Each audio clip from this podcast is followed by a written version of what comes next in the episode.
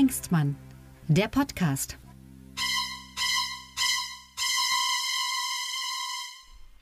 Hallo zusammen, willkommen zu dem Podcast Lucke und Hengstmann Folge 18. Heute ist der 2. März 2023. Und äh, Lucke und Hengstmann, das sind äh, ich, Tilman Lucke und Sebastian Hengstmann aus Magdeburg, den ich herzlich begrüße. Grüß dich, Tilman. Ja. Ja, ich begrüße auch ganz herzlich die Zuhörenden zum großen Berlin-Podcast, meine sehr verehrten Damen und Herren. Nein, also lass uns mal das Berlin-Thema heute ein kleines bisschen äh, niedriger hängen, obwohl es natürlich ein, ein, Klops ist, wie man in Berlin sagen würde. Ein ja, Moment, Klops. aber noch niedriger als Franziska Giffey geht ja nicht. genau, aber die gibt jetzt ihr Amt tatsächlich auf. Das hätte man ihr nicht zugetraut. Ähm, weil sie, sie, ähm, ja, sie steigt ja jetzt ab. Also sie, sie möchte ja, wie allem Anschein nach, möchte sie ja in die neue Regierung eintreten. Oder ist das eine Finte? Nee, das ist bestimmt keine Finte. Es wurde ja so beschlossen, also die Sondierungen sind abgeschlossen oder die waren ja noch nicht mal richtig abgeschlossen mit den anderen Parteien.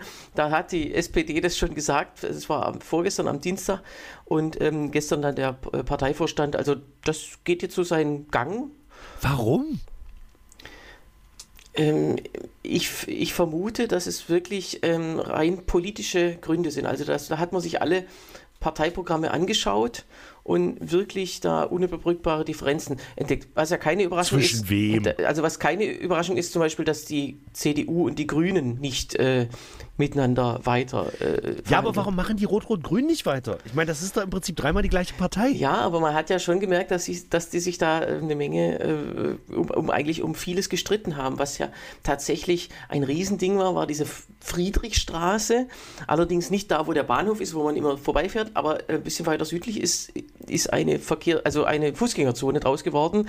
Äh, Allerdings, also erstmal wegen Corona und dann hat ein Gericht nach ganz langen Jahren Corona gesagt, so jetzt muss die irgendwann mal wieder aufgemacht werden. Und dann sagte die Verkehrssenatorin von den Grünen, ähm, nö, also jetzt mache ich eine feste, einen festen Erlass, um diese Straße mhm. ähm, zur Fußgängerzone zu machen. Und ähm, das war ja auch der einzige Wahlkreis in ganz, äh, äh, im ganzen S-Bahn-Ring drinne, der nicht die Grünen, also im Wesentlichen der einzige Wahlkreis, das ist so eine schwarze Insel in dieser grünen Insel nochmal drin. Ja, was wir, was wir in unserem großen Wahlpart, wo ich sagte, da ist so ein grüner Ring und mittendrin ein schwarzer Fleck. Ja, genau, da, das ist die Friedrichstraße im Wesentlichen, wobei so viele Anwohner hat es ja, hatte ja nicht, aber im, im weiteren Sinn Anwohner. Naja, also da gab es eine Menge Ärger in der Verkehrspolitik, aber eben eben auch in der Enteignungspolitik. Das ist ja dieser Volksentscheid von, von vor anderthalb Jahren, der ja, ja, ja. in irgendeiner Form eingelöst werden äh, äh, soll oder muss. Also muss schon mal gar nicht, aber ähm, jetzt haben sich die SPD und CDU, die es beide nicht wollen, darauf geeinigt, da erstmal eine Kommission dran zu setzen und naja, äh, das äh, kann Aber sie müssen es ja umsetzen, das ist doch nee, verbindlich. Nee, ist eben nicht verbindlich.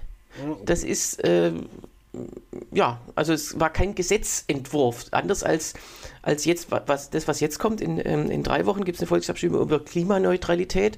Da mhm. haben die Initiatoren einen richtigen Gesetzentwurf vorgelegt und äh, wenn der angenommen wird, dann wird der auch Gesetz. Ob der dann, ob dann Berlin tatsächlich klimaneutral wird, ist natürlich ist ja was anderes. Ist noch was anderes. Aber jetzt mal ganz ehrlich, also meinst du, die Giffey hat aufgegeben oder folgt ihr irgendeinen perfiden Plan, im letzten Moment schwarz-rot platzen zu lassen, um dann doch wieder mit den Grünen und den Linken und dann doch wieder regierende so. Bürgermeisterin zu werden? Oh, da hast du wahrscheinlich doch äh, zu viel House of Cards oder so geguckt. Also ah. ich glaube nicht. Nee, also äh, natürlich äh, ist sie nicht begeistert davon.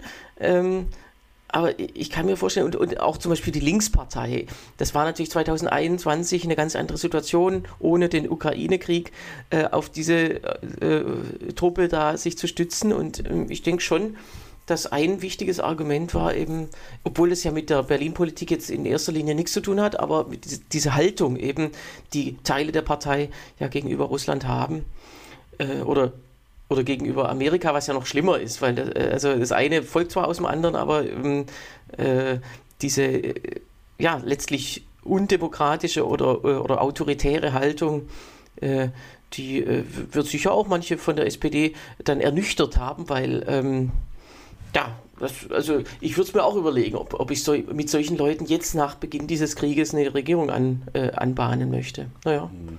Naja, aber gerade Katja Kipping und äh, ähm, wie heißt der andere äh, links? Äh, Klaus Lederer, ja. Die sollen ja wohl die, das, die sollen ja wohl die besten Zustimmungswerte, also zumindest unter Fachkollegen haben, gerade in der Regierung. Das stimmt schon. Also die Kipping hat Tolles geleistet bei der äh, Versorgung der Flüchtlinge äh, aus der Ukraine. Und der Lederer ist ja ein, neben Ramelow der einzige von der Linkspartei, der für Waffenlieferungen ist. Also für, für die beiden an der Spitze mhm. tut es mir auch leid, aber äh, die haben halt, äh, ja, vielleicht sind die tatsächlich in der falschen Partei. Also Lederer den würde man in der SPD sofort aufnehmen. Äh, naja, Moment, das ist ja sowieso die Theorie, dann schieben wir das jetzt mal ganz kurz noch ein. Also nehmen wir mal an, äh, also die die Theorie habe ich ja schon länger. Du kannst ja im Prinzip die Linkspartei, da kannst ja einmal, kann, kannst ja einmal einen Messerschnitt durchmachen. Es gibt so Gregor Gysi, der versucht so auf beiden Seiten, also Gregor Gysi, alles, was Gregor Gysi im Moment an der Öffentlichkeit sagt, ist ja äh, irgendwie, um die Linkspartei noch zusammenzuhalten. Mhm. Weil wir das ja schon diskutiert haben, sobald die Wagenknecht austritt, ist auch die Linksfraktion im Bundestag dahin. So, und ich denke einfach, die Wagenknecht sollte austreten, sollte ihre eigene Partei gründen, dann sind wir nämlich die scheiß AfD los. Nicht los, aber halt wesentlich schwächer. Und ähm, der Rest der Linkspartei kann dann problemlos wieder in die SPD eintreten. Oder nicht wieder, die Kipping war nie in der SPD, aber äh, die, diese, dieser sogenannte Realo-Flügel in der Linkspartei, diese normalen Menschen, mhm. so wie Dietmar Bartsch, Gregor Gysi, äh, Katja Kipping, äh, Susanne Henning-Well, Hennig-Well, so Henning-Well, so egal, Bodo Ramelow ja. und so weiter. Diese ganzen Leute, das sind Sozialdemokraten, teilweise sogar sehr konservative Sozialdemokraten. Mhm. Die gehören eigentlich mehr, in, also Bodo Ramelow gehört für mich in Seeheimer Kreis. Ja, äh, und der wird sicherlich auch, wenn der dann in die SPD mal eintreten sollte, auch im, in dortigen Vorstandssitzungen ganz gut Candy Crush spielen können. Genau.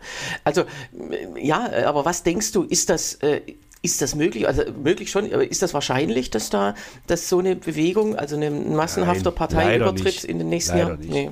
Der Feind liebt immer nur den Verrat, nie den Verräter. Und ähm, das ja. ist. Äh, Wobei, also man kann natürlich. Ähm, was weiß ich, man könnte natürlich äh, vorfühlen, was äh, in, in, der, in, der, Partei, in die man dann eintritt, was man da dafür kriegt.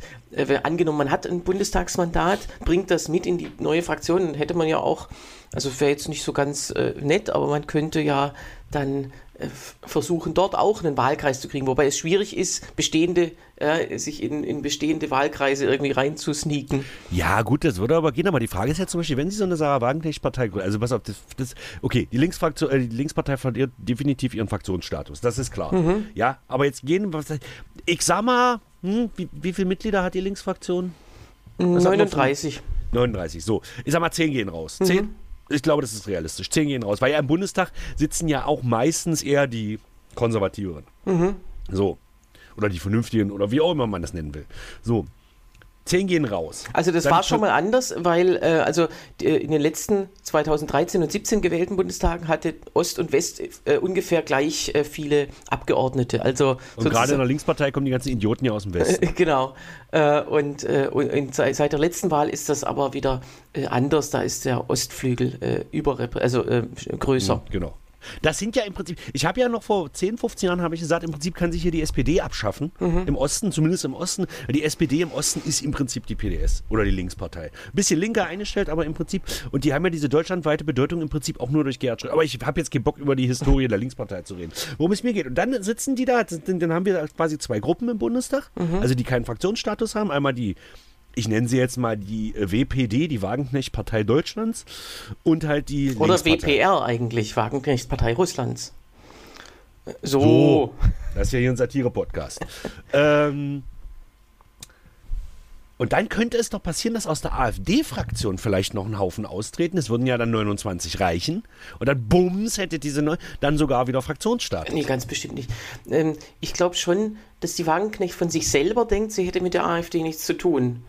Ähm, also äh, man kann jetzt, das ist wie bei Putin, man kann nicht in seinen Kopf gucken, ist ja immer das mhm. geflügelte Wort und bei ihr kann man es eben auch nicht, aber die sieht sich schon als links und die AfD sieht sich eben nicht als links und, und äh, zwar keiner von denen, ähm, aber ähm, klar, der Höcke hat sie ja in, in, seine Partei eingeladen, aber der würde jetzt auch nicht äh, zu zu einer ja, offiziell linken Partei wechseln. Also ich glaube schon, dass das ziemlich stark getrennt ist und wie du gesagt hast, das ist ja sogar ganz gut.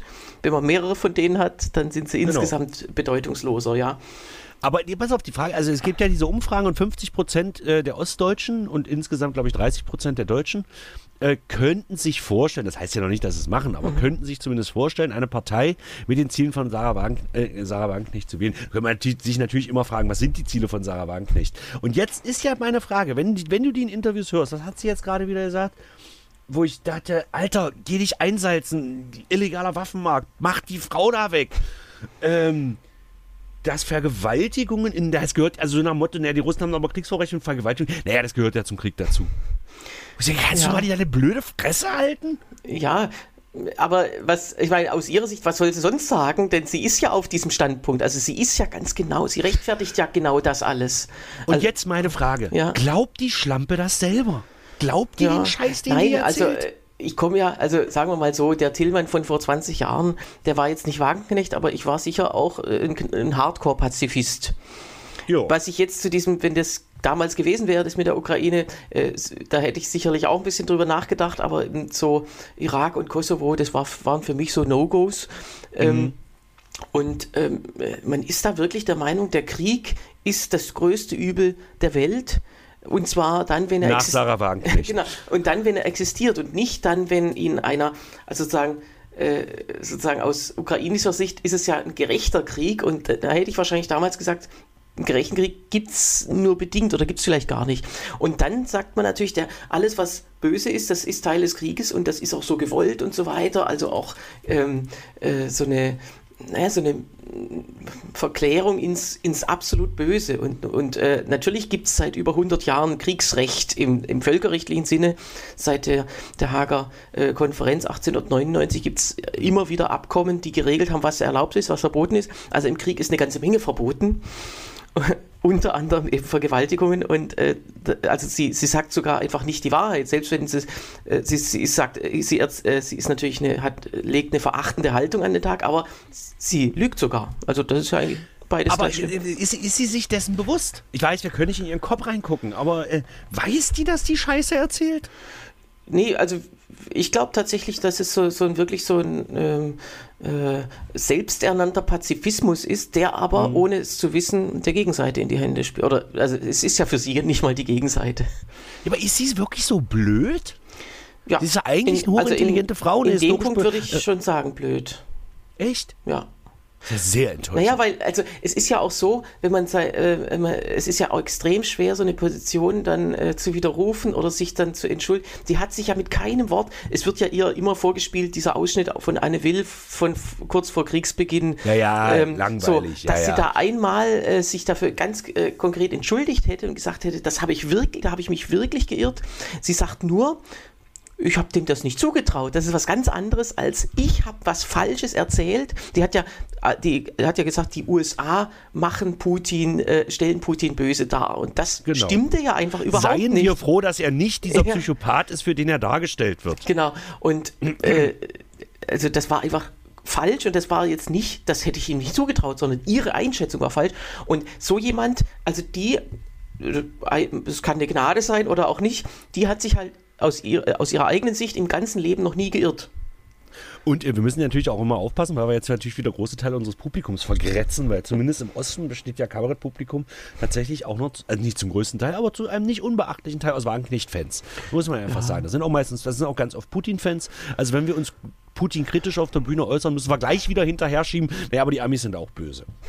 Ja, muss man vielleicht das ist ja das, was Gysi zum Aber Beispiel man macht. muss, äh, weiß nicht, ob man, äh, klar, also ich hatte das neulich auch wieder, äh, dass dann irgendwie hinterher einer sagt, also das mit Wagenknecht, was sie da gesagt haben, das, das ist ja auch umstritten. Und wo ich denke, äh, ja, erzähl mir ruhig noch äh, eine Stunde lang dein Weltbild. Und äh, das war so einer, der dann, also das, das ähm, ist mir dann auch aufgefallen, so was, solche Leute gibt es auch massenhaft, äh, der sagte, also die Grünen, früher pazifistisch und jetzt sind sie für Waffenlieferung. Ja, was ist denn da los? Und da habe ich kurz erwähnt, dass da zwischenzeitlich was vorgefallen ist, dass man seine Meinung vielleicht ändern könnte. So, da war und, was. Und äh, Meinung ändern ist für eine ganze äh, gewisse Gruppe von Leuten äh, unmöglich oder verboten. Das heißt, wer als Grüner jemals gegen Waffenlieferungen war, der muss es auch immer bleiben. Naja, weil die, die, den Begriff der Meinung, ich glaube, der Begriff der Meinung ist vielen gar nicht klar. Ja. Die haben keine Meinung, die haben Recht. Die haben Recht, ne, auf sich bezogen schon, aber wenn sie dann sagen, äh, der Klassiker war ja vor drei Jahren, als es hieß, äh, also als ähm, kurzzeitig von irgendeiner Stelle behauptet wurde, Masken würden äh, wenig oder gar nicht äh, gegen Corona helfen. Und mhm. das ist ja das Argument von Corona-Leugnern äh, seit drei Jahren. Ja, die mhm. haben noch behauptet, Masken bringen nichts. Äh, und, und ähm, da kann, da, also die Realität hat keine Chance, in, in solche Weltbilder einzudringen, wenn irgendwann mal was angeblich, also, also es war ja tatsächlich so, aber äh, äh, wenn Ereignisse eintreten, die Fakten ändern, äh, dann ist das nicht zulässig. Und das heißt, mh, äh, jemand, der seine Meinung nicht ändert, ist dann, äh, oder nie geändert hat, ist dann immer schon ähm, äh, oder ist stärker sozusagen. Äh, kleine Ironie der Geschichte, die ganze Sowjetunion bestand ja aus einer einzigen Meinungsänderung. Alle paar Jahre waren wieder andere, immer dann, wenn der Herrscher wechselte, war der jeweils der vorherrschende Herrscher wieder der Böse und so weiter. Also, naja, das ist halt, das ist genau das, also, das ist hm. halt die, äh, äh, die Ironie, dass solche Idioten halt auf der Seite von von, äh, ja, von letztlich sowjetischem Denken sind und da ist ja hm. die Ideologie extrem dehnbar gewesen. Ja, natürlich. Und zwar immer äh, oft auch ohne ganz konkreten Grund. Hast du, hast du 1984 gelesen? Äh, zum Teil, ja. Ja, und das ist ja auch über George Orwell, auch wenn man, mhm. wenn man Farm der Tiere nimmt. Er war ja sein ganzes Leben quasi Hardcore-Kommunist eigentlich mhm. und das als Engländer. Aber hat, war der größte Kritiker der Sowjetunion überhaupt. Und gerade 1984 beschreibt das halt sehr schön, weil dieser Winston Smith, der da quasi der Hauptdarsteller, also ich kann das Buch nur jedem empfehlen, der mhm. sich mal zu Tode gruseln will, ähm, äh, dieser Winston Smith arbeitet ja im, in einem Ministerium für Wahrheit und sein Job ist es, Zeitungsartikel zu ändern, weil es gibt ja diese drei großen Staaten auf der Erde, die je nach Übersetzung anders heißen, ist ja jetzt auch egal. Und es sind immer zwei Staaten im Bündnis miteinander und führen Krieg gegen den dritten. Das wechselt aber ständig. Mhm. Die Bündnisse wechseln ständig und immer wenn das Bündnis wechselt, müssen halt die Presseartikel geändert werden. Mhm. Weil das war ja vorher nicht so. Die waren ja immer schon böse. Da werden auch Fotos rausretuschiert und alles Mögliche. Und so ist es halt auch. So ist es ja im Prinzip auch mit, ähm, mit Autokratien im Allgemeinen. Ja, klar. Es gibt von den Insulanern eine ganz tolle, ein ganz tolles Lied. Also das war so ein Radiokabarett in den 40er äh, und 50er Jahren in Westberlin. Und ähm, das spielte Anfang der 60er, als Khrushchev auf dem Höhepunkt seiner Macht war. Und da war mal wieder so eine neue Doktrin. Also er hatte sich ja von Stalin verabschiedet und äh, nach und nach auch Leute rausgeschmissen, die noch unter Stalin, also wobei auch nicht alle, also Molotow war ja nach wie vor Außenminister gewesen und so weiter. Und dann ähm, äh, das Lied ist sozusagen eine russische Geschichtsstunde und immer kommt irgendeiner und sagt, nee, also das stimmt jetzt nicht mehr, jetzt, jetzt gilt das. Also das Lied äh, bringt das äh, gut auf den Punkt und mh, mm, ja, letztlich, also allein dieses Geschwätz von den Nazis, das ist ja auch so ein, so ein Triggerwort für erstens mhm. für Putin, also in der Ukraine sind Nazis, dann für die Wagenknecht auch, die spricht ja äh, auch noch von den äh, ukrainischen Nazis äh, heute noch. Und äh, dabei, ja, der größte Nazi-Freund der 30er Jahre war Stalin, also zumindest zwei Jahre lang, von 39 bis 41. Ähm, das haben ja auch seine also die Kommunistenfans in aller Welt waren da ganz erstaunt. Mensch, warum ist, warum wird jetzt plötzlich dieser Vertrag geschlossen mit Hitler? Und mussten sich aber dann, weil sie sich ja trotzdem nicht irren durften, Stalin war ja trotzdem der große Held, die haben sich dann ja, also Kommunisten weltweit haben sich ja dann trotzdem auch wieder da äh, darauf eingelassen. Ja, jetzt ist Hitler ja plötzlich nicht mehr so gut und dann zwei Jahre später Sowjetunion angegriffen, wieder böse. Äh, und äh, Stalin hatte eben das Glück, dass er aus dieser ganzen Konfrontation als Sieger rausging und dann mhm. in Frieden äh, sterben konnte 1953. Also äh, im Grunde. Ja, also ich weiß nicht, in Frieden sterben. also nicht, einfach sozusagen un, äh, ja, unangegriffen da empfehle ich dir wieder, du bist ja nicht so ein großer Filmfan, aber ich empfehle dir den Film The Death of Stalin mit, äh, äh ja. mit äh, Steve Buscemi als äh, Khrushchev und der, äh, da wird das im Prinzip, Lenin ist ja schon eines natürlichen Todes gestorben, 53 Jahren mit, äh, habe ich gerade nochmal gelesen, in, innerhalb von zwei Tagen mit 53 Schlaganfällen oder so. ähm, und das ist Stalin, sowas ähnliches Stalin ja auch passiert. Mhm. Da gibt es halt diese Szene, äh, wie Stalin stirbt. Mhm. Er ist in seinem Schlafzimmer und hört irgendeine Aufnahme von irgendeinem Konzert und kriegt einen Herzinfarkt mhm. oder einen Schlaganfall oder irgendwas und bricht zusammen. Und es traut sich aber keiner in sein Zimmer rein, auch die, die, die Soldaten, die davor stehen waren, nein, der Genosse erste Sekretär hat gesagt, es darf keiner reingehen. Mhm. Und dann liegt er da quasi bis zum nächsten Morgen das Frühstück serviert, liegt ja zwölf Stunden, Originalzitat Khrushchev, in seiner eigenen Pisse. Der erste Sekretär liegt da in seiner eigenen Pisse. Und zwar zehn Stunden, weil sich keiner reingetraut ja. hat. Also von wegen in Frieden gestorben. Und das ist wohl relativ verbürgt, dass ja, das so war. Nee, ich meine nur, also er ist, äh, ähm, es hat ja dann nochmal drei Jahre gedauert, bis auch selbst Khrushchev als eigentlicher Chef oder bis er sich konsolidiert hatte, bis er sich getraut hat, in einer Geheimrede wohlgemerkt ähm, abzurechnen. Naja, wir wollten genau. aber noch über ein anderes, also wir, wir haben jetzt gesagt, Berlin ist ähm, äh, ja, sehr spannend gewesen diese Woche. Und ähm, da gibt es jetzt wohl die große Koalition, aber die auch nicht groß ist, weil sie unter 50 Prozent liegt. Aber naja, okay. Ich finde es aber im, äh, ich find's insofern konsequent, dass es mal wieder zeigt, dass Berlin eigentlich komplett unregierbar ist. Eigentlich sollte man die ganze Stadt nehmen, abreißen und in eine Spree kippen. Also äh, ja, also bin ich voll dabei und äh, äh es ist ich denke, also so lange ist die CDU halt auch noch nicht hier. Gefühlt denkt man, oh, CDU, ja, mal was Neues, aber die war ja vor sieben Jahren dran, 2011 bis 16. Ja, aber halt im Juniorbereich. Im Juniorbereich, ja genau. Und wie ich schon erzählt habe, also seitdem ist die, der Kirchenaustrittsteuer, äh, also kostenpflichtig in Berlin, was ein wichtiger Schritt war für die CDU, weil sie da gesagt haben, wir haben nach wie vor die kulturelle Vorherrschaft, was, was sie in Berlin halt einfach nicht haben. Und äh, zweitens, ähm, wo wir gerade von Versäumnissen eines Innensenators sprechen, also Andreas Geisel, Geisel, der ja äh, die Wahl verkackt hat von der SPD, aber sein direkter Vorgänger war Frank Henkel. Äh, und unter dem konnte ja Anis Amri seinen Terroranschlag vorbereiten, ähm, der ja dann kurz, ich glaube zwei Wochen nach dem Regierungswechsel, dann in Kraft trat, also oder, ja, äh, in die Luft trat. Ähm, äh, und das, das, heißt, so richtig perfekt haben die auch nicht regiert. Und ja, mal sehen. Ich, ich finde es aber tatsächlich ähm, jetzt aus Sicht der SPD äh, weniger risikoreich, äh, weil, weil man, wie, wie gesagt, die, die Grünen haben, haben diese, äh, ja, sind wohl sehr kompromisslos und sehr, äh, ja, auf, eben auf ihre Klientel auch bedacht. Also mhm. idealerweise, dass man quasi alle Autos abschafft und alle durch Lastenräder ersetzt, ist jetzt übertrieben gesagt. Und die Linkspartei, wie gesagt, ist äh, zu, auch zu unsicher. Und dann würde ich sagen, dann, dann ist es wenn man jetzt, jetzt so nach, nachvollziehen möchte, ist das eigentlich eine Entscheidung, die man rechtfertigen könnte. Und ja, sie wird ja, sie kann sich dann ganz bestimmt auch aussuchen, was sie dann für ein Ressort übernimmt, weil sie ja die mächtigste also dann. Wird sie ein Ressort übernehmen oder wird sie Davon gehe ich aus. Äh, das wird zumindest so berichtet, aber noch ist ja nichts, äh, das wird ja auch meistens erst kurz vor der, vor der Intronisierung dann naja, auch bekannt dann gegeben. Wahrscheinlich Wirtschaft oder Bau oder irgendwie sowas. Ne? Irgendwas, womit sie sich ein bisschen profilieren kann. Also klar, grundsätzlich sagt man, oh, das ist ein wichtiges Ressort, aber kann, es gibt ja auch wichtige, wichtige Ressorts, die Verkackungs, äh, äh, Verkackungs ähm, sicher sind, sozusagen. Also Verkackungs, ähm, wie sagt man da, 100% Verkackpotenzial. Da würde ich vielleicht auch nicht äh, unbedingt selber reingehen. Da würde ich Leute reinsetzen, die, die ich sowieso loswerden will. Okay, naja, gut, man weiß es nicht. Naja, ähm, so. Was mich dann jetzt also quasi noch interessieren würde, ist, dass die SPD jetzt, aber wenn das denn so, hat die auch keine Chance. Also ich meine, ich weiß nicht, du hältst ja von dem CDU-Spitzenkandidaten, wie heißt er nochmal? Ich habe den Namen auch schon wieder Kai vergessen. Wegner? hältst du ja auch nicht so viel, aber. Äh Ach, ich halte auch nicht wenig von ihm. Also, das ist halt, aber, also. Der alle, ist halt da. Alle, alle wundern sich, dass, also, äh, so wenig Charisma an einer Regierungsspitze hatten wir eigentlich zuletzt, äh, ja, mit Olaf Scholz, kann man sagen. Also, so. Ja. So. Also, es okay. kann klappen. Okay, dann wollten dann wir noch über wir das jetzt. ein Berlin ist Berlin. Ja, aber, aber wir bleiben bei, äh, bei Berliner Gedankenwelten und zwar bei der, wir kommen zur feministischen Außenpolitik. Ja, das, das ist, ist so Unverschämtheit. Haben wir keine anderen Probleme? Ja, du zitierst. Als Tampons in der Welt zu verteilen? du, äh, Junge, Junge, Junge, Junge.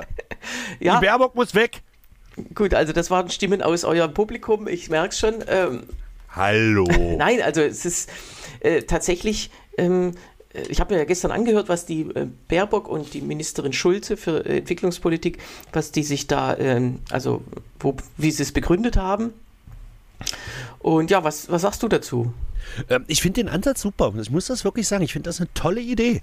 Das merkst du ja auch immer daran, dass ich finde die Idee so toll, dass sich alle drüber lustig machen und das wahrscheinlich keine Chance hat. Aber ich finde den Ansatz super. Zu sagen, wir machen jetzt mal Feministisch und, und Feminismus heißt ja nicht, das muss man ja auch immer wieder sagen. Das vergessen ganz viele. Und ich finde es auch total geil, dass hier in einem Podcast von zwei alten, weißen, dicken Männern sich über Feminismus unterhalten wird. Aber Feminismus heißt ja nicht die Unterdrückung des Mannes durch die Frau. Ja. Sondern Feminismus hat ja was mit Emanzipation zu tun. Sprich mit Gleichstellung. Also ja. mit, also ich sage immer auf der Bühne, Feminismus ist eine wissenschaftliche Disziplin, deren erstes Ziel es ist, sich selber abzuschaffen. Mhm. Der Feminismus arbeitet darauf hin, dass er nicht mehr gebraucht wird. Und es geht nur darum, äh, die Unterschiede, nicht die Unterschiede wegzumachen, sondern dass es egal ist, ob jemand ein Mann oder eine Frau ist, bei den Sachen, wo es egal ist. Es gibt zwei, drei Dinge, wo es nicht egal ist, ob du ein Mann oder eine Frau bist. Zum Beispiel beim Kinderkriegen, zumindest auf natürlichem Wege. Mhm. Aber ansonsten. Oder bei der, bei der strafrechtlichen Regelung, welche Bärte unzulässig sind. Also zum Nö. Beispiel Stichwort Henning Krautmacher, also ja, gut, aber auch eine Frau könnte einen Henning Krautmacherbart tragen, wenn sie das möchte. Ja, okay. Ich kann mir nicht vorstellen, dass es das Frauen gibt, die das möchten, ja. aber vielleicht gibt es die ja. So, und das ist das Problem. Und der Ansatz der feministischen Außenpolitik, vielleicht hätte man es nicht so nennen sollen. Das ist ja auch ja. immer das Problem der Grünen. Ich meine, die Grünen haben den Veggie Day vorgeschlagen, was ich eine tolle Idee fand, muss ich wirklich sagen. Ja. Ein Tag fleischloses Angebot in Betriebskantinen. Sofort, die Grünen wollen uns das Fleisch verbieten. So, jetzt kommt eine SPD-Politikerin und eine Grünen-Politikerin. Stellen sich hin und sagen, wir machen jetzt feministische Außenpolitik, die ja nur darauf darauf abzielt, Gleichheit, also so nach dem Motto, wenn wir es in Ländern mit unseren außenpolitischen Maßnahmen, was natürlich, das wurde auch in der Zeitung kommentiert, für eine Entwicklungshilfeministerin eher durchführbar ist als für eine Außenministerin, weil die ja eigentlich allumfassender diskutieren müsste, aber auch da können wir nochmal diskutieren. Ähm, geht es nur darum, wenn, wenn wir es hin, wenn wir darauf hinzielen, dass Mann und Frau gleichgestellt sind, haben wir gesellschaftlich und gedanklich in dem Land so viel erreicht, dass, das, dass der Rest quasi von selber kommt. Ich finde die Idee wirklich super. Ja. Ja, also ich stimme dir da in, in allem äh, zu. Ähm, ich finde das Wort Feminismus tatsächlich nicht so, ähm, also für mich sowieso nicht, aber auch jetzt für die, für die Öffentlichkeit äh, finde ich das in Ordnung. Es, es ist ja schon seit der Bundestagswahl so ein bisschen durch ja, durch die Reihen gegeistert. Keiner wusste, was es ist. Viele wissen es heute noch nicht oder vielleicht wissen wir es auch falsch. Also es ist äh, wie so ein Gespenst, was man aber erklär was erklärungsbedürftig ist. Feminismus an sich natürlich tolle Sache, ähm, was aber jetzt auch Teil, die, was gestern auch in der Pressekonferenz gesagt wurde, ähm, wie haben Sie es gesagt, äh, gendersensible äh, naja, also, oder Entwicklungshilfe wird gendersensibel eingesetzt. Und da ist genau. für mich wieder schon so ein Fettnäpfchen, weil Gender, ja, genau, das ist das, nämlich das so ein Triggerwort, wo man die Leute tatsächlich äh, ver vergrätzt, ähm, äh, die man vielleicht braucht, weil, weil Gender ist tatsächlich, also ich würde sagen, Geschlechts, ähm, naja, geschlechtsspezifisches Geld ausgeben. Da wurde dann das Beispiel genannt, von, also wenn man jetzt in irgendeinem Dorf, in einem Entwicklungsland äh, beispielsweise Toiletten baut, öffentliche. Ähm, wo stellt man die hin? An den Ortsrand, weil es da stinkt. Okay, jetzt aus weiblicher Perspektive würde man sie vielleicht nicht an den Ortsrand, erst recht nicht, wenn da dunkle Gassen sind und so weiter. Mhm. Also äh, das ist so ein Beispiel, wo einem ganz klar einleuchtet, wie, äh, wie also ganz konkret einleuchtet, wie, wie das funktionieren kann. Also äh, was, äh, ja, was ein Kriterium sein könnte, äh, mal nachzudenken, einfach reinversetzen und zack, schon hat man äh, eine andere Sichtweise. Und, und das, ja, ja. ja, wobei ich dazu sagen muss, dass sowas ja oft auch in die falsche Richtung geht. So ein Denken. Also zum Beispiel, ich finde Frauenparkplätze in Parkhäusern ganz schlimm. Das finde ich geil. Also wenn ich eine Frau wäre, ich würde mich nie auf einen Frauenparkplatz Wie Harald stellen. Schmidt schon sagte. Oft ist der Triebtäter auf ziellos durchs Parkhaus gerannt. Jetzt weiß er, wo er suchen muss. Ja, oh. äh, gut, aber jetzt rein, rein von der, äh, also vom, vom Prinzip her. Also man, man äh, finanziert eine Maßnahme oder man, man macht irgendwas und überlegt sich, wer nutzt es, äh, wie nutzt man es und ähm, wie, äh, was kann es da für Schwierigkeiten geben und so weiter. Also genau das ähm, äh, finde ich ähm, einleuchtend. Wenn es jetzt aber heißt gendersensibel, es sind ja zwei Worte, zwei Wörter, Wortbestandteile, die, äh, die, naja, die ich jetzt auch nicht so gelungen finde, weil ähm, also es muss jetzt nicht darum gehen, also gendersensibles Geld einsetzen in der Entwicklungshilfe könnte auch heißen, dass der Potentat gefälligst auf jedem Stockwerk eine Gender, eine, eine Toilette fürs dritte Geschlecht einführen muss, möglichst noch in Gold und so weiter. Also das ist halt nicht gemeint. Äh, und äh, äh, es geht auch nicht drum, oder es sollte nicht drum gehen, in Entwicklungsländern zuallererst äh, nach den Befindlichkeiten von, naja, von, von ähm, von Leuten aus dem dritten Geschlecht oder, oder muss man fragen, wer, äh, wie, wie, möchte man angesprochen werden? Also jeder. Ja, wobei jetzt gerade gerade was die Toiletten betrifft, da würde ich vielleicht auch mal ein Umdenken empfehlen. Ich finde nämlich die Idee der Unisex-Toilette gar nicht so schlecht. Weil, also ich weiß nicht, wie dir das geht, aber ich habe auch eine zu Hause und du wirst ja auch eine haben. Ja, es ist irgendwie seltsam, dass, äh, äh, dass manche äh, Bereiche des öffentlichen Lebens schon immer Unisex-Toiletten hatten, zum Beispiel genau. Züge genau. und manche noch nie, wie Restaurants genau. oder, oder Büros oder so. Und genau. äh, da könnte es ja auch Das ist ja auch, das, wie ich finde, so, so, so, so, eine falsch verstandene Scham. Und ich meine, es geht jetzt nicht darum, dass Frauen auf Pissoirs gehen sollen und Männer sich rundherum stellen und glotzen können. Ich finde das als Mann auch unangenehm, wenn ich am Pissoir stehe. Also mein Bruder zum Beispiel geht so gut wie nie auf Pissoirs. Der geht immer auf die geschlossene Kabine. Der will nicht, dass ihn jemand beim Pinkeln beobachtet. Mir ist das scheißegal. Mein Penis ist so klein, den sieht eh keiner. So, Aber, willkommen zu PPP, Sebastian Hingsmanns Penis-Podcast. Ja, also da fehlt so. noch ein P. Ja, aber du, du, du, verstehst, was ich meine. Und äh, so eine abgeschlossene Kabine für eine Frau ist da auch okay. Und vielleicht ja. sollte man mit den Kabinen dann ein bisschen was anderes machen. Aber lass uns mal wieder über das eigentliche Thema sprechen. Und äh, wie gesagt, und sensibel ist ja auch wieder so ein, so ein, so ein Wort. Äh, sensibel, da denkt man halt an, an hierzulande, an irgendwelche ähm, äh, ja, äh, Gruppen von, von woken jungen Leuten, die alle sensibel sind und immer derjenige, der sich, der sich belästigt oder gestört fühlt, hat immer recht und alle anderen müssen sich immer entschuldigen und so weiter. Also so äh, tatsächlich, so kann man dieses ganze Projekt feministische Außenpolitik aus meiner Sicht, wie du sagtest, äh, in bestimmten Kreisen ins Lächerliche ziehen, wenn dann, wenn dann eben was, was unterstellt wird, was da gar nicht drin ist. Und ich finde tatsächlich, äh, also schlau wäre es, wenn, wenn man jetzt äh, da irgendwie noch andere Formulierungen finden würde. Aber also ich ja ja, vielleicht. Also, das ist ja auch immer das Problem. Ich meine, wir können groß rumtönen. Wir haben ja das große Glück, dass äh, Kabarett eine reine Männerdomäne ist und da kaum Weiber rumspringen. Das ist ja dann auch sehr angenehm. Das muss man ja sagen, gerade für uns als Männer, dass wir uns die Bühne hier nicht mit Frauen teilen müssen. Aber Satire. ähm, aber Worauf wollte ich jetzt hinaus? Achso, äh, dieses, dieses falsch etikettieren oder dass man das umetikettieren soll. Ich, ich reg mich ja schon lange übers, übers, übers, übers Verbandsklagerecht auf, weil, also nicht übers Verbandsklagerecht an sich, das finde ich ja toll. Äh, vielleicht ganz kurze Einführung für die, die es nicht genau wissen. In Deutschland gibt es die Möglichkeit, dass gemeinnützige Verbände klagen können und zwar ohne Kosten übernehmen zu müssen, selbst wenn sie verlieren. Das eben dazu führen soll, dass das, das unterbesetzte Lobbyverbände, also die, die, die sozusagen keine große Lobby haben, trotzdem die Möglichkeit haben zu klagen. Zum Beispiel Umweltverbände. Jetzt nehmen wir mal Umweltverbände, Hambacher Forst oder irgendein Umweltprojekt und da hat der BUND oder auch ähm, der NABU oder so oder auch von mir aus die Deutsche Umwelthilfe, die haben halt das Recht zu klagen und wenn die den Prozess verlieren, was ja sein kann, müssen die die Prozesskosten nicht tragen, weil sie eine gemeinnützige Organisation sind. Das ist das sogenannte Verbandsklagerecht, was sicherstellen soll, dass auch äh, sozusagen unterprivilegierte Gruppen die Möglichkeit haben, sich einen Rechtsweg zu suchen, selbst wenn sie sich eigentlich nicht leisten können. Das Problem ist, wir haben in Sachsen-Anhalt, in Berlin ja auch, äh, ein umstrittenes Autobahnprojekt. Bei euch ist es die A100. Ich weiß nicht, ob die jetzt noch fertig gebaut wird oder nicht. Wenn wir jetzt CDU kriegen, keine Ahnung, vielleicht. Da ist noch nichts drüber rausgedrungen. Also ich habe es extra nachgeschaut. Ich könnte mir nämlich vorstellen, dass es auch daran scheitert mit den Grünen. Weil die Grünen, die würden sich da, glaube ich, eher irgendwo festkleben, als die A100 fertig bauen zu lassen ja, wie das halt immer so ist mit so Projekten, wenn, wenn dann so viel Geld reingesteckt wurde, ist immer mhm. das Argument, ja, jetzt müssen wir es beenden. Auf ja, der anderen Seite, genau. also ob es dann wirklich sinnvoll ist, ja, aber jedenfalls, ähm, ja, keine Ahnung. Ja, wir können jetzt über Sinn und Unsinn von Individualverkehr diskutieren, mhm. alles gut. Aber bei uns in Sachsen-Anhalt, wir sind ja, Sachsen-Anhalt ist ja der Autobahn freieste Fleck in ganz Deutschland. Also wir haben hier wirklich, da ist wirklich, wenn du dir mal die Autobahnkarte anguckst auf Wikipedia, da ist wirklich da, wo weiß ist, ist Sachsen-Anhalt. So. Und die Nordverlängerung der A14, die war beschlossen.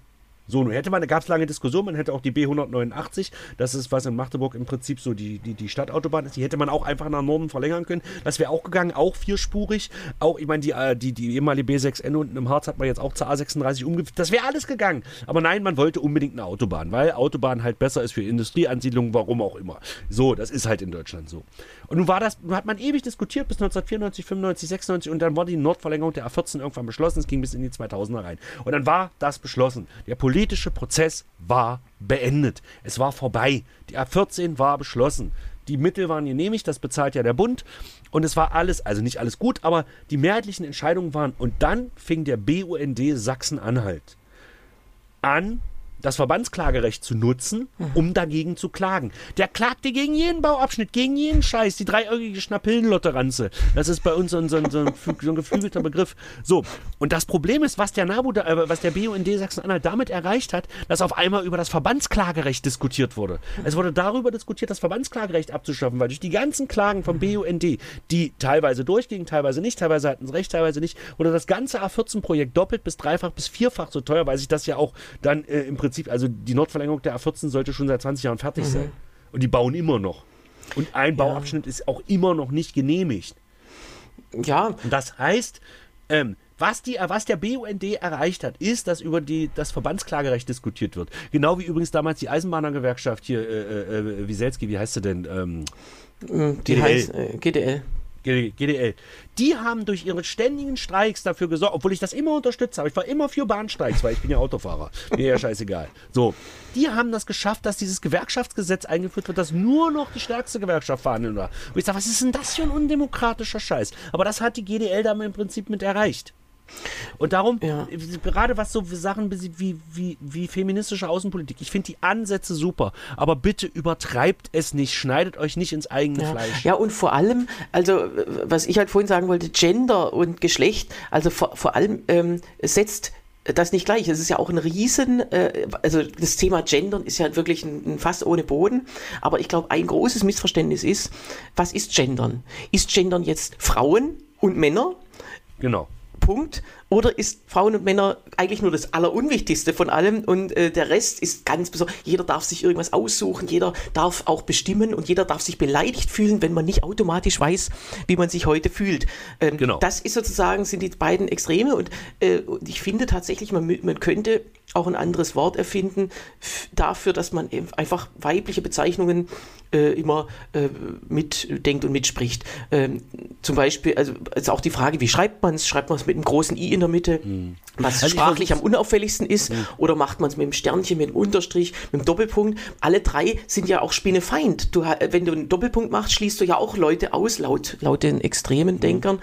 Äh, also Denker ist in dem Zusammenhang auch ein großes Wort, aber ähm, die, äh, diese, diese, diese Frechheit immer zu behaupten, das, was ich bestimme, ist doch am besten, am inklusivsten, am menschenfreundlichsten und alles andere ist scheiße. Und ähm, tatsächlich ähm, finde ich, und erst recht, wenn es um Entwicklungsländer geht, da, geht's, da gibt es unsere Diskurse gar nicht.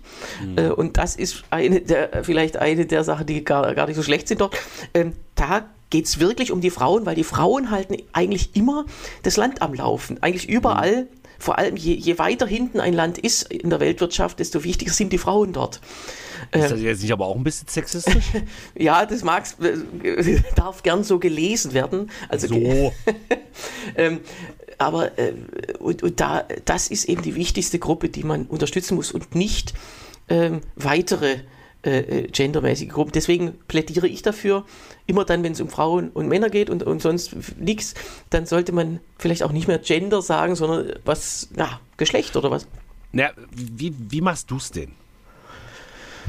Bleibst Och, du beim generischen Maskulinum? Nicht zwingend immer, aber ich, äh, äh also was ich auf keinen Fall mache, ist mir natürlich von irgendjemandem vorhalten lassen, dass, wie scheiße das jetzt wieder war, was ich gesagt habe. Ja, ja, gut. Zweitens, langweilig. Nee, ich finde schon, also so ein weiblicher Plural mal einzuflechten oder als Beispiel, wenn man, also wenn man so drei Berufe aufzählt, dann kann, können ein oder zwei davon schon weiblich sein. Das, das finde ich, das ist ja inzwischen in Zeitungsartikeln auch gang und gäbe, dass man da also eben, dass man hm. da eben nicht diese Zeichen in Wörter reinpackt, wie Sternchen oder so, sondern mhm. einfach mal ganz entspannt, äh, man, man zählt ja Beispiele auf und dann kann man auch ganz entspannt auch Geschlechter aufzählen, falls jemand vergessen haben sollte, wie viel, was, was, äh, wie der weibliche Beruf heißt, ja. Also ich, ich versuche halt die, äh, die, die, die Ulrich-Wickert-Methode, wie ich sie nenne, also meine Damen und Herren. Also ich versuche immer Politikerinnen und Politiker zu sagen, weil ich glaube, dass das auch am unauffälligsten ist. Wenn ich jetzt PolitikerInnen auf der Bühne sagen würde, würden sich Leute aufregen, das weiß ja. ich. Bei Politikerinnen und Politikern hört schon gar keiner mehr zu. Ja, ich glaube, da, das rutscht eher durch. Aber, was ich auch immer super finde, aber manchmal geht es halt nicht, ist halt Partizip 1. Also zumindest im Plural. Also das finde ich super, ja, also weiß ich nicht, Zuschauende, Studierende, so dieser Kram, den die Unis halt äh, vor 20 Jahren im Prinzip entwickelt haben, finde ich super, weil du damit, weil mit Zuschauerinnen und Zuschauern oder auch mit ZuschauerInnen mhm. schließt du Transgeschlechtliche aus. Nee, eben nicht. Äh, äh, trans schließt man eben nicht aus. Aber, eine, aber non-binäre. Du schließt damit non-binäre aus. Ja, und das ist halt, also auch da ist wieder das Missverständnis, also LGBTQI So. Also L und G sind Lesben und Schule. Äh, so, Punkt. Dann haben wir äh, Trans, die haben gewechselt. Hm. Die sind also Männer oder Frauen. Ja, gut, das stimmt, ja. Äh, und was haben wir da noch? Inter, ja, die sind äh, beides, äh, aber auch die könnten sich ja angesprochen fühlen, wenn man sagt Zuschauerinnen und Zuschauer, dann ja, gut, okay. ist ja irgendwie, also letztlich ist die Frage, ähm, muss man, muss, man, äh, muss man beleidigt sein, nur weil man jetzt tatsächlich, weil, weil man irgendwie ähm, sich äh, nicht, also weil man irgendwas fühlt. Was jemand naja, anderes gut, aber gar nicht böse gemeint hat. Also die, man also, der, es ist ja immer die bösestmögliche Unterstellung muss ja stimmen.